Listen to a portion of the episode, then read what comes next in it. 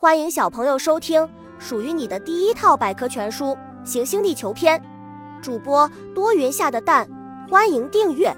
第三十二章：美丽的沼泽。沼泽指的是一切湿地，这种地理形态是纤维植物、药用植物、蜜源植物的天然宝库，是珍贵鸟类、鱼类栖息、繁殖和育肥的良好场所。沼泽还具有湿润气候、净化环境的功能。沼泽的形成。沼泽的形成是由于温湿或冷湿气候的影响，平坦或低洼的地方排水不畅而形成的。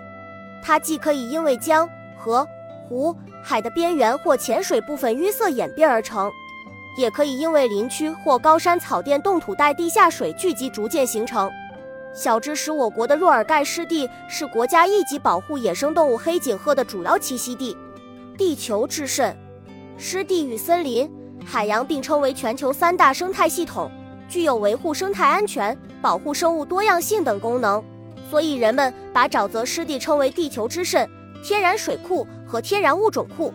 重要资源：沼泽地区生长的芦苇是造纸工业的重要原料，沼泽中生长的泥炭藓在第一次世界大战中用作伤口敷剂，驰名世界。沼泽拥有大量泥炭，是重要的能源。沼泽里的青蛙。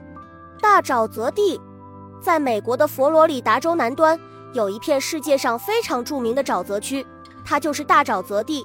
其广袤辽阔的湿地是野生动植物生息繁衍的天堂，尤其是部分濒临灭绝的野生动物的最佳栖息地。如今，这里已建立了国家公园，并被列为世界自然遗产。大沼泽地国家公园里的白鹭。本集播讲完了。想和主播一起探索世界吗？关注主播主页，更多精彩内容等着你。